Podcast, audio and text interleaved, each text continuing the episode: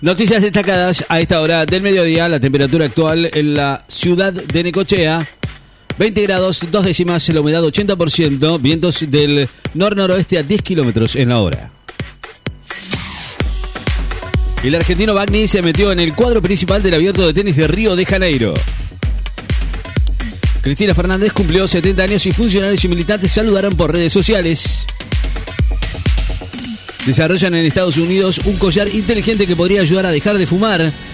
Investigadores del Northstream Medicine University de Estados Unidos desarrollaron un dispositivo inteligente que se lleva en el cuello que podría ayudar a dejar el hábito de fumar, según describió ese centro médico con sede en la ciudad de Chicago, Illinois.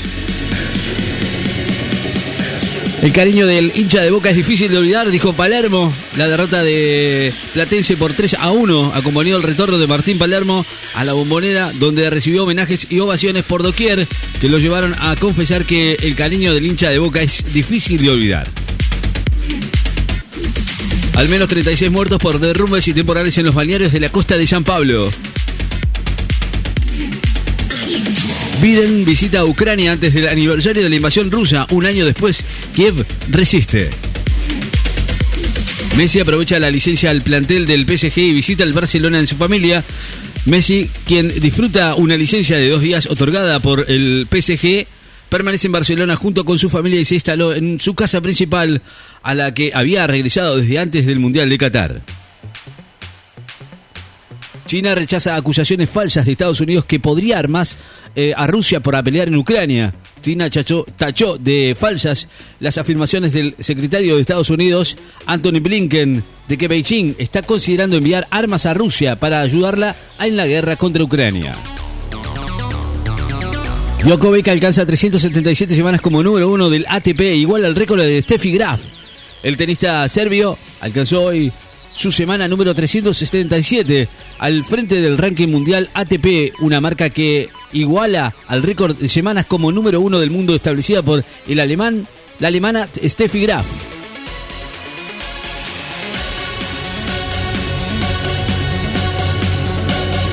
Confirma nuevos casos de influenza aviar. Ahora en Santa Fe, el Servicio de Sanidad y Calidad Agroalimentaria, la SENASA, confirmó nuevos casos de influenza aviar en la provincia de Santa Fe. Corea del Norte lanza más misiles ante maniobras militares de Estados Unidos y Corea del Sur.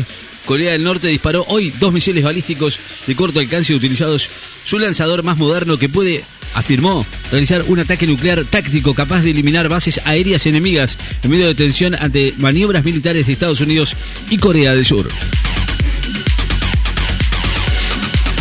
Bancos y comercios lanzan promociones antes del inicio lectivo en todo el país. Los bancos y los comercios comenzaron a lanzar diferentes descuentos y promociones para la compra de artículos de librería, electrónica, indumentaria y calzado ante el próximo inicio del ciclo lectivo 2023 en todo el país entre el lunes 27 de febrero y el miércoles 1 de marzo. Corrientes, Entre Ríos, Chubut registraron focos activos de incendios forestales. Esta mañana Corrientes, Entre Ríos y Chubut eh, tenían incendios forestales activos, mientras que los brigadistas llegaron a contener focos que ayer afectaban a Verazategui en la reserva de Houston, informó hoy el Servicio Nacional del Manejo del Fuego. Real Madrid visita a Liverpool por los octavos de final de la Liga de Campeones. Va a visitar mañana a Liverpool en el partido de ida de los octavos de final de la Liga de Campeones de Europa, en tanto que el Napoli será visitante de Frankfurt en Alemania.